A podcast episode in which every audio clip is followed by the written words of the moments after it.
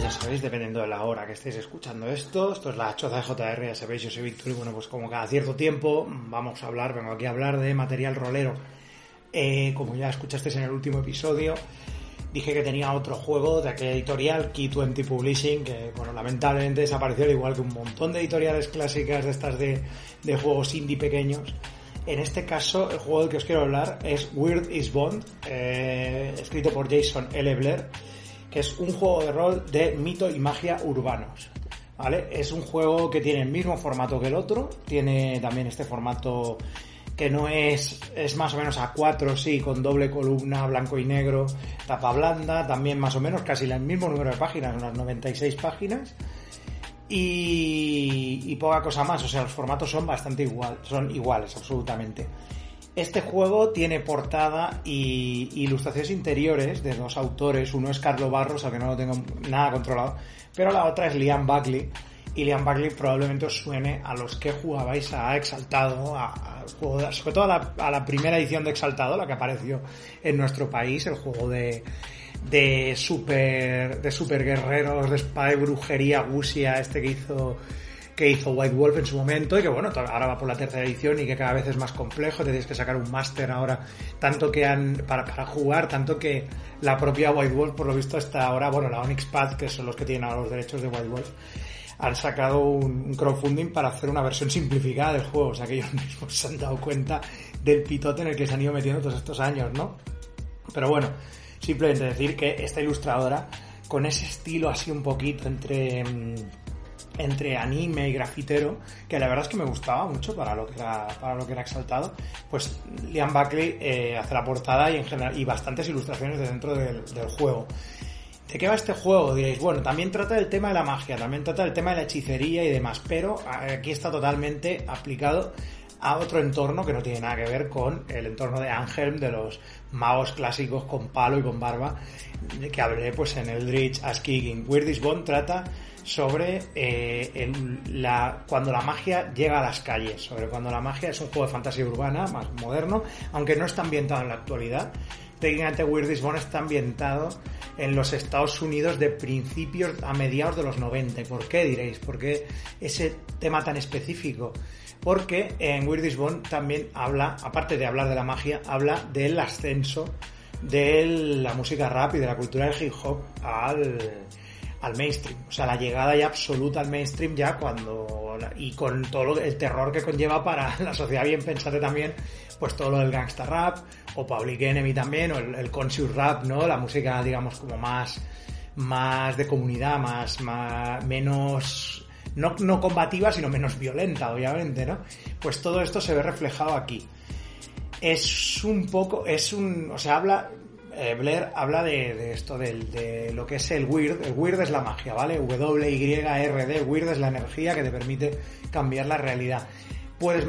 Hay gente que puede manipular el weird, simplemente. Hay otros que pueden más que otros, otros y otras otros lo aprenden de manera, de manera autodidacta y lo van desarrollando y luego necesitan a alguien, a un maestro, una maestra que les enseñe, o el WIRD te lo pueden dar, o sea, alguien que sepa eh, usar eso puede darte parte de su, de su conocimiento, de su energía, para que tú lo puedas manipular, ¿no?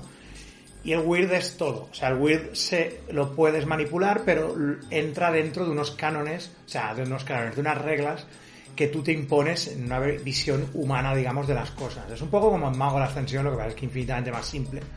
Pero ya sabéis, sabéis más o menos lo que quiero decir, ¿no? O sea, quiero decir, la magia es todo, es el potencial de todo, el weird en este caso. Pero el weird, por ejemplo, hay gente que lo canaliza pues en el mundo físico, hay gente que lo canaliza en cosas sobre la muerte, hay otra gente que lo canaliza en temas elementales, ¿no? Pues es un poco así, ¿no? O sea, el, el weird en este juego se puede utilizar de una manera concreta eh, y cada grupo de gente que utiliza el Weird eh, lo utiliza de una manera de una manera más particular o que puede diversificar su manera de aprenderlo y de usarlo. Eh, ¿Por qué hablo de grupos, de cosas así y demás? Blair propone una cosa muy interesante que es que el Weird ha estado ahí siempre, pero el Weird entra, digamos, dentro de lo que son muchas veces las comunidades marginales, o los grupos que se oponen al poder o simplemente culturas eh, culturas del, de fuera de la, de la, oficialidad y digamos pues ayudan a esa gente a, luchar, ¿no? A fight, fight the power, ¿no? Fight the man, en este caso, ¿no? Fight the power, si hablamos pues de, de esa canción clásica, ¿no? Pues en eso estamos, el weird entra en esta sociedad, entra, pero el weird se encuentra con la, con la cultura del hip y se, se entrelazan perfectamente. Y claro, la gente que está dentro de esa cultura, sobre todo la cultura de las bandas, de la cultura gangsta también se habla mucho de eso, porque claro, no vemos que no solo el gangsta rap, sino todos los orígenes en Brooklyn y demás, de gente como DJ Cool Herc o, o Africa Bambata o Grandmaster Flash, Frika Bambata era jefe de una, de una banda. Y mucha gente que estaba en grupos, en bandas, se reconvirtieron en MCs o a DJs o b-boys o, o, escritores o todo esto, ¿no? Grafiteros. Y se comportaban, o sea, sobre todo los crews de los grupos de, MCs que acompañaban al DJ y demás, ¿no? Como los, los Furious Five de, de Grandmaster Flash, se comportaban muchas veces como bandas, ¿no? Tenían como su territorio. Bueno, todo esto, a ver, es una recomendación que os hago pero una cosa guay que ver para, para saber cómo funciona Weird Is o al menos para que se os ocurran ideas para el juego, es ver la, ver la serie de Get Down, la serie que hizo para Netflix Baz Luhrmann, que toca, toca temas bastante interesantes y además le da ese... Lo que pasa es que la serie de Baz es más como un cuento de hadas en Brooklyn, bueno, al estilo Baz Luhrmann. Eh, más, aunque tiene cosas chungas y gritis y reales, pues Weird Is es más el GTA San Andreas de, de la magia, diríamos, más, es más ese rollo, ¿no? Y mm, bueno, dejando eso de lado, lo que digo, sí, la cultura de las bandas y demás está representada pues en el, juego. Entonces aparece la figura del Slinger. El Slinger, que es el diminutivo, el Spell Slinger, lanza hechizos, ¿no? En este caso. El Slinger es un poco la evolución de... es el, el, el rapero, o es el gangsta, o es el, el miembro de una crew, o es lo que sea que es, que es hechicero. ¿Vale? Entonces hay grupos, hay bandas que solo son de slingers. Hay bandas en las que se incluyen los slingers, pero eh, no son todos slingers. O sea, se habla, por ejemplo, que los Crips, los Bloods, bandas que, o los Vice Lords, bandas que todavía existen en la actualidad, sobre todo Crips y, y Bloods, pues tienen parte mm, del, entramado de la banda, son slingers, pero no todos. Pero lo que hace Blair aquí es presentarte las bandas más importantes que, que sí que son slingers, que todos son slingers, que la cultura de la magia lo ha permeado todo. Y claro, es interesante ver ese mundo eh, de esos primeros 90, pues ya sabéis, finales 80, primeros 90, los que más o menos entendáis un poco de del tema este hip hop y tal, ya sabéis pues que son momentos de ebullición brutal. Obviamente también lo ha habido antes, ¿no? Pero empiezan a aparecer un montón de grupos como muy legítimos, muy en plan de hostia, esto, ¿sabes? O sea, innovaciones constantes, eh, gente pues eso como, como Public Enemy, como Randy NC, como sobre todo, pero ya a finales 80 ya gente como Digital Underground, The Farside, eh, A Tribe Called Quest, de la Soul, eh, NWA ya con el rollo del, del, del gangsta rap y todo este asunto, ¿no? Que claro, pues ya empiezan a ser ya no solo fuerzas a tener en cuenta, sino que se convierten muy a pesar incluso de, la, de, pues eso, de la, de la autoridad y de la gente que está acojonada con ellos, como un montón de gente de los NWA y de ECE, porque ECE era un puto traficante, que es lo que tenía. Era un traficante que dijo, me voy a hacer una puta estrella del rap y lo hizo, ¿no? Eh, luego dijo, me voy a follar todo lo que se mueva y pilló el SIDA, entonces también, bueno, o sea, son, no, no son excluyentes, ¿no? Las dos cosas, pues eso. Entonces, eh, eh, claro, pues es ese momento ¿no? en que da el salto al mainstream gordo, o sea, que da ese salto, la gente empieza a aterrorizarse con varias personas, con, se aterrorizan con ellos, se aterrorizan con Ice-T, se aterrorizan con un montón de, de, esas, de todos esos chavales negros, latinos, ¿no? del barrio que llegan y que, y que están pues ganando notoriedad y que, joder, se están haciendo famosos. Coño, es la época de Tupac Shakur, o sea, es gente que ya se empieza a hacer actores, actrices, como Queen Latifah también. O sea, se, se, eh, tienen líneas de ropa, de zapatillas deportivas, ¿no? Pues es ese justo momento, ¿no? En que está entrando en el mainstream y si recordáis ese mundo en la realidad, si sois tan viejos, tan polla viejas o, habéis estudiado la época, eh, pues claro, sabréis que, que, si está la magia ahí, si en el caso hipotético estudia la magia ahí, pues es un poco como eh, ese momento que temían muchos magos en juegos como Unknown Armies o cosas así, de, de, guardar la magia, de que por favor la magia no llegue a todo el mundo, porque todo el mundo querrá repartirse el pastel, pues es un poco eso, ¿no? La, los slingers y la gente de las bandas de slingers, los que consiguen convertirse en estrellas, ¿no? Aparecen unos cuantos NJs en el juego, como Wheel of Fortune, The Hangman, o cosas así, que son eh, grupos EMCs y DJs que se van, que empiezan a ser muy, muy importantes. Y entonces, claro, la cultura del slinging, del hablar de Alistair Crowley, de Hermes Trismegisto, del demonio, del Barón Samed y todo este rollo, ¿no? Este, eh, melting pot, ¿no? Todo este mestizaje de cosas eh, arcanas y, y, espirituales, pues está en esa música, ¿no? Y entra, y entonces está llegando al mainstream. Y claro, la, eh, están en un mundo en el que la gente se está preguntando, ¿es real esto? O sea, está esta gente que habla de magia en, en sus discos, ¿es verdad o, es coña, no? Y se están empezando a dar cuenta de que sí que es verdad, ¿no? Pero no es algo grande, que, que, sino que está cambiando las cosas poco a poco, paulatinamente. Al menos es como Blair te lo presenta en lo que es la ambientación del juego. Eh, el libro es muy heavy en ambientación, o sea, le pega bastante caña al tema.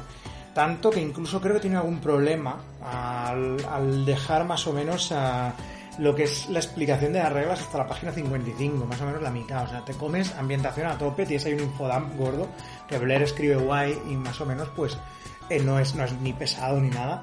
Pero creo que él, eh, también que en, en, las descripciones de las bandas y demás habla de mecánicas de juego que luego que no presenta hasta después, cuando habla del sistema. Entonces, es un poquito así, ¿no? Pues eh, el sistema es muy es bastante simple, la verdad, utilizado de 6. El personaje tiene tres características, que son el orden, el poder y el payback, que sería como la, revancha, ¿no? O lo que o la devolución, en este caso el payback es eh, sería como lo que eh, te da el weird, digamos, ¿no? Lo que te permite hacer el weird, ¿no?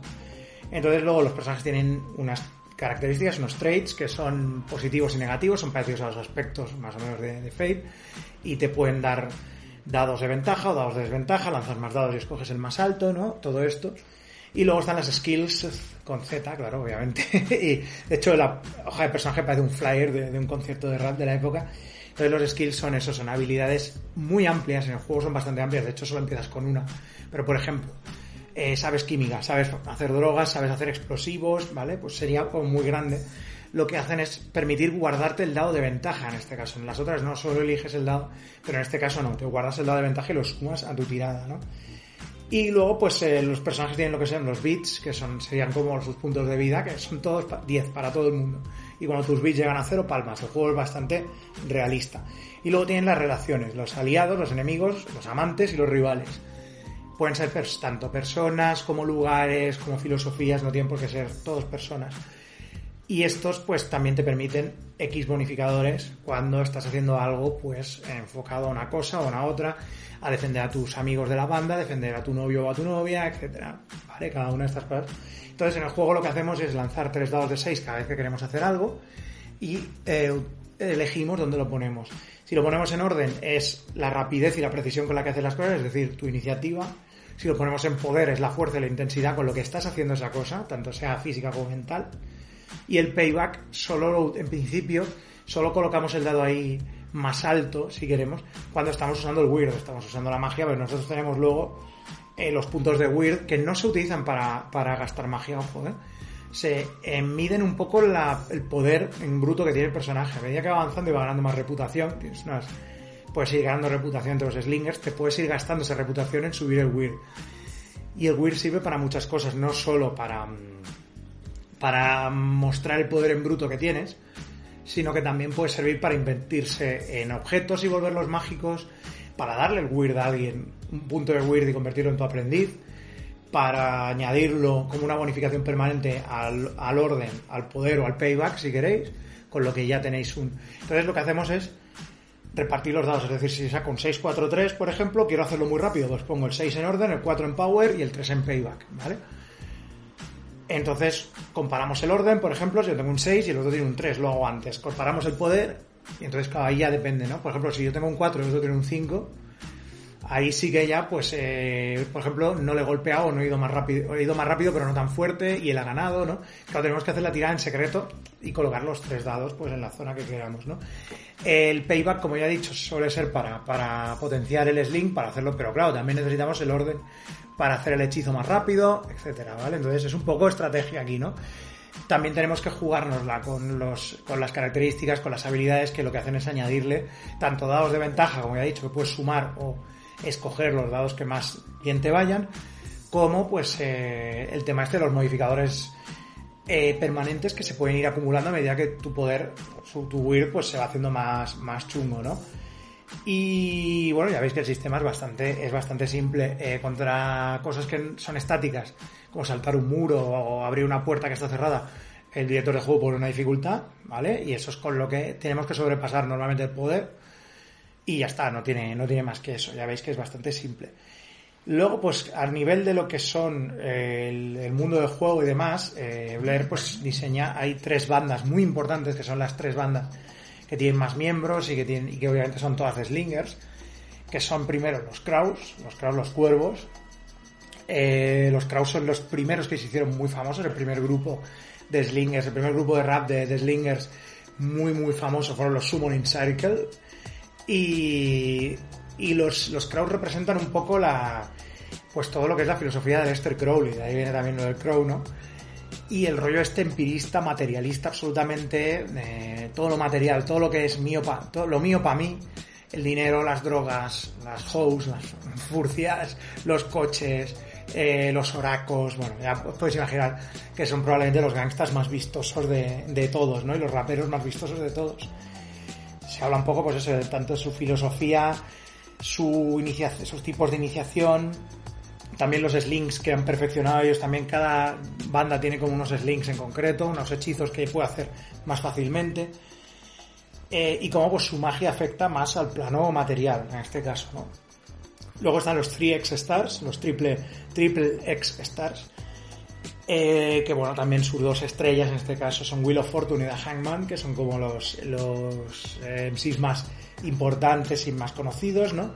Eh, de hecho, los, pero de hecho luego mola porque los también se habla hablar un poco de, de que los Kraus, por ejemplo, son tan materialistas que ya enseguida han empezado a hacer zapatillas y ropa. Hay una línea de ropa que se llama Enoch 33, que las referencias al tema ocultista ya veis que están ahí a tope y que incluso han llegado al mainstream con eso, ¿no? Con esa ropa de clara inspiración eh, eh, ocultista, ¿no?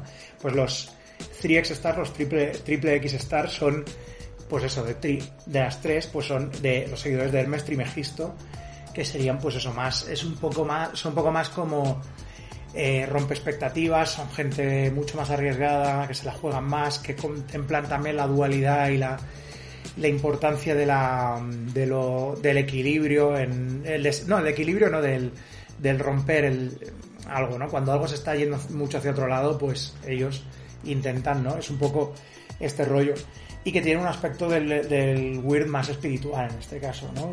Eh, utilizan el weird como algo que está interconectado, ¿no? Como, eh, como espíritu, algo interconectado entre un montón de gente, ¿no? Em, ah, no, antes aquí me he equivocado. De hecho, sí que el Enoch es de los mm, triple X Stars, ¿eh? la, la, marca de ropa, bueno. Pero los, los otros, los Crows, son como los más. Los que tienen más pasta, ¿no? Los 3X Stars serían un poco como más el rollo con, con Rap, ¿no? Son como más de ayudar a la comunidad y demás, ¿no? aunque siguen siendo una banda realmente.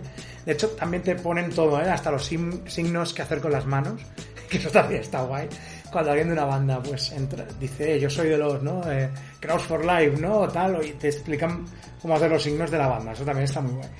Y luego está la tercera banda, que probablemente sea la más temible de todas, que son los D-Men, de men, hombres de, aunque bueno, tienen un montón de, como todas las bandas, tienen también muchas mujeres entre sus, sus filas y los Demons son básicamente son demonios, son diablos, o sea, son no es que sean ah, que son satanistas que coquetean con el rollo, no, no, no, o sea, son diablos que han entrado en este mundo y que se están eh, se están pues eh, están utilizando cuerpos humanos y bueno, pues alguien les está dejando entrar, ¿no? Su maestro, algo, el viejo Scratch, el diablo, quién es, ¿no? O sea, está dejándoles entrar en este mundo para que puedan pues experimentar el gozo de nuevo de los, de los sentidos y del estar físicamente aquí, ¿no? Y bueno, pues lo puto peor, los, los Dimen, o sea, aunque te ponen también si quieres utilizarlos como personajes jugadores, hay que ver que bueno, que son un poco pues el... Eh, a nivel básico serían un poco los chicos, chicos y chicas malos, malas de, la ambientación, ¿no? Su eh, su magia, digamos, pues está más eh, centrada pues lo que es el tipo, el rollo infernal, ¿no? La tentación, la perdición y demás, ¿no? Por cierto, se me ha olvidado que sí que la magia se potencia con una cosa que es el juice, el, el, zumo, ¿no? En este caso, la, la, energía y el juice, y cada una de las bandas eh, recupera el juice de una manera en concreto. O sea, los Triple X Stars ayudando a la comunidad, los Crows obviamente con pasta, lo que hemos dicho antes, pasta, oros, zorras, todo eso, sexo, drogas, etcétera. Los D-Men pues eh, lo ganan, eh, obviamente, pues eh, cuando hacen cuando hacen cosas decadentes, cuando hacen arruinan otras cosas, ¿no? Cuando hacen se hacen también si pasan por encima de líneas de, de tiza frescas, ¿no? De magia para hacer pentáculos y demás, ¿no? Y luego pues se hablan de las bandas más bandas más pequeñas, que también son slingers, pero que tienen menos presencia, como los Reyes, que serían pues la, la sería un spin-off realmente de los Latin Kings, ¿no? Pues en este caso pues más eh, una banda de cholos, ya sabéis, la bandana, la bandana puesta hasta las cejas y la camisa desabotonada, todo menos el botón de, del cuello, ¿no? Ya sabéis ese estilo, ¿no? Pues y realmente son más eh, como una especie como de claro es que son como muy católicos realmente tienen y su magia tiene que ver más con la interconectividad con el rollo de la familia y demás y la venganza familiar y todo este rollo no luego hay otros personajes también los ghosts los hungry ghosts o ghosts los fantasmas hambrientos fantasmas que son una banda más son una banda de origen asiático que también tiene como varias subbandas de mm, gente de diferentes países de Asia y que bueno, pues su, su objetivo es más realmente el... Claro, es que están sacando magia del poder de sus ancestros, que es algo como muy de, de lo que es el, rollo espiritual asiático, ¿no? El tema este de, los, de la importancia de los ancestros y del equilibrio también, ¿no? De regular el equilibrio entre el yin y el yang y demás, ¿no? Luego están los Dread, de Dread, que son básicamente los sirvientes del, del varón Samedi en la Tierra, o sea, que ya os imaginar que, son, vamos, o sea, lo temibles, la mayoría nigromantes, se dedican pues a crear zombies y es una banda como muy, muy deslavazada. Realmente son todos los, los seguidores del varón y que están aquí pues porque el varón está enfadado en que es esto de que, de que haya tantos hechiceros y que están como quitando, están quitando el yuyu, ¿no? Está, está el yuyu, el, el weird, ¿no? Eh, se está compartiendo, ¿no? Y eso al varón no le hace gracia, ¿no? Entonces por eso ha llegado a este mundo para para, con sus seguidores. ¿no? Y luego están los más curiosos de todos, que son las Blood Queens, que es una banda solo de mujeres y que devoran la carne y la sangre de, sus enemigos y que son un misterio. Se supone que hay un hombre, una especie de hombre delgado que es la, es la persona como que está ahí detrás de las, de las Blood Queens. Y claro, no son vampiros realmente ellas, ¿no? Pero tampoco, pero digamos que hay algo ahí que, que que claro, que ellas se supone que se convierten en algo terrible, ¿no? Son personas normales, pero luego les salen garras y dientes y demás. Y claro, es el, misterio de las Blood luego se revela, ¿no? Más hacia adelante, en la parte del director del juego, te explican cómo funcionan pues, las Blood Queens y demás, ¿no? Se habla mucho ya en esta parte del director de juego sobre cómo montar historias. Eh, Blair dice que no tiene por qué ser un juego en el que hagas un grupo de personajes estándar y los lances contra el peligro, sino que puedes hacer cosas en plan de personajes que incluso que sean antagonistas. A ver, son unas ideas que sí que, claro, se veían también bastante mucho en el diseño de juegos indie en aquella época también, el rollo este de que no tiene por qué ser todo un grupo completo, completo sino que pueden hacer eh, aventuras que estén unos personajes en un sitio y otros en otro, pero bueno, mm, digamos que también por el rollo de bandas y demás, quizás si queréis probar el juego lo mejor sería hacer los personajes de una banda y luego a partir de ahí ver qué, lo, qué es lo que pasa. Y nada, pues hay mucha... se habla mucho de, de varios... De varios personajes míticos del Weird, se habla en la parte de director de juego de Aleister Crowley, de quién es el hombre, el hombre delgado este viejo también, se habla del barón Samedi, se habla del misterioso Q, el hombre al que llaman Q, los, reyes, que es una figura, eh, una figura mitológica obviamente detrás de él, y luego también se habla de los santos, que los santos sería como la, la rama de la mafia, italoamericana que utiliza el Weird y que en este caso es magia, realmente es, acojonante, o sea, serían un poco como los clérigos del juego, porque su Weird está relacionado con la Virgen María y demás, o sea que realmente son los únicos mafiosos que no se drogan y que no están todo el día yendo de putas. O sea, que son como muy, muy centrados, son muy como paladines clérigos, a su manera, obviamente, porque claro, o sea, son clérigos que escuchan a Frank Sinatra. Y es, es muy interesante, la verdad es que está muy guay. A ver, eh, ahora llega el tema, ahora vamos a llorar, llega el tema de llorar un poco. ¿Dónde se puede conseguir Weirdest Ball? No se puede conseguir en ningún lado. Me sabe mal hablar de un juego que no se puede conseguir, sí lo podéis conseguir de segunda mano en algún sitio. Lo que pasa es que ahora, eh, últimamente, por lo que he visto, he hecho un chequeo antes de grabar el podcast, está más o menos del orden de unos 40 dólares eh, por copia de segunda mano y que ya sabéis cómo están los, los gastos de envío en Estados Unidos. Eh, yo ya, bueno, en Estados Unidos ya ni en Inglaterra ya no compro porque, bueno, en fin, ya sabéis, ¿no? Eh, tema alegal, sé que anda por ahí en PDF por algún lado. O sea, entonces, mmm, pero claro, no os lo sabría decir tampoco porque eh, creo que bajé una versión en PDF hace un porrón de años cuando ya tenía el juego, sino simplemente y no sé por dónde anda de mis discos duros antiguos ni nada. Así que bueno, vamos a entrar aquí en el tema de la legalidad. O sea, realmente este juego no se puede conseguir de ninguna otra manera, por lo que pues os convino a buscar el PDF y encontrarlo. Porque poca cosa más se puede hacer, la verdad, con este juego. Lo recomiendo, es un juego interesante, está guay. Antes que nada, eh, quiero hacer aquí un pequeño inciso. ¿Recordáis allá sobre 2006 o así, quizá 2005, de 2005 a 2007, hay una horquilla de tiempo, porque este juego es de 2004 hay una horquilla de tiempo que se me escapa un poco, pero ¿verdad que este juego hubo alguien en España que lo quería sacar? ¿Verdad que había una, editorial pequeña que se llamaba The, Old Guard?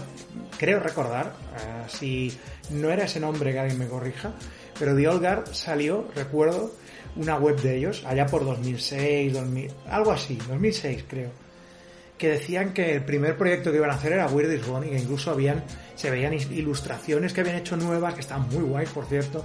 Querían sacar una versión del juego un poquito más ampliada, con más bandas, con un poquito más de trasfondo. Y al final la cosa pues como que se quedó en agua borraja, desapareció. Claro, no estábamos en la época de los crowdfundings, creo que hubo alguna movida, creo que alguien me comentó que fue, que fue un proyecto que se empezó, pero luego hubo algún problema personal con alguno de los de los de editorial y la cosa se cerró y no y no se volvió a hablar más. Pero ojo, que quede ahí, ¿no? Que este juego estuvo a punto de salir en este país y que, y que bueno, que oye, yo qué sé, si, si alguien escucha esto y dice, oye, pues a lo mejor, eh, quién sabe, ¿no? En un, en un, futuro, ¿no? No lo sé. No sé cómo andan los derechos de esto, no sé dónde está. De hecho, este juego es que es eso, podría, técnicamente podría estar, lo podría haber pillado Precis Intermedia Gaming, que pilló el otro, y, eh, y otros más de, de esa época, de X20 pero este, pues no. A lo mejor Blair tiene sus derechos y no lo quería vender, no se sabe. Entonces, eh, pues eso, eh, ¿os lo recomiendo? Sí, os lo recomiendo, está guay. Si os mola el rollo de la fantasía urbana, sobre todo os tiene que molar el rollo de la cultura del hip hop y demás, si no os mola pasar.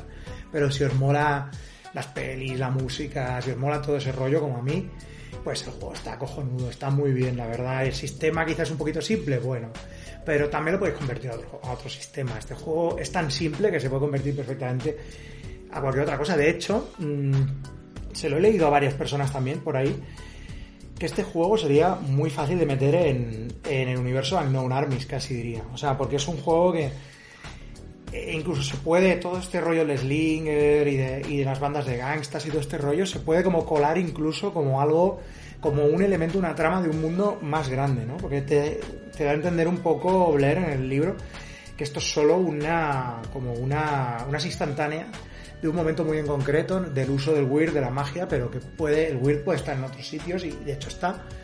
Y no sé, es interesante, ¿no? Ver cómo se podría conjugar con otro sistema también, yo que sé, mm, cualquier sistema abierto de fantasía urbana, de estilo de brujería o de, o de Sigil and Shadows, le va, le va que ni pintado, le va bastante bien a, este, a esta ambientación. Con lo que si nos mola el rollo este de tirar dados de 6 y repartirlos y ver qué pasa, pues eh, se puede utilizar como trasfondo para cualquier otra cosa. La verdad, es una lástima que este juego pues esté desaparecido y se tenga que recurrir pues a la a legalidad, al, al buscar un PDF que probablemente se haya escaneado pues para, como se ha buenamente podido, pues para poder leerlo.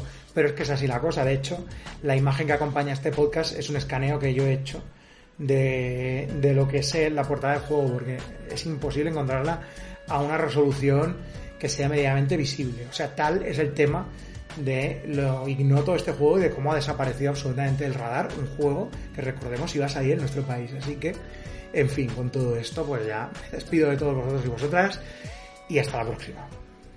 Damn,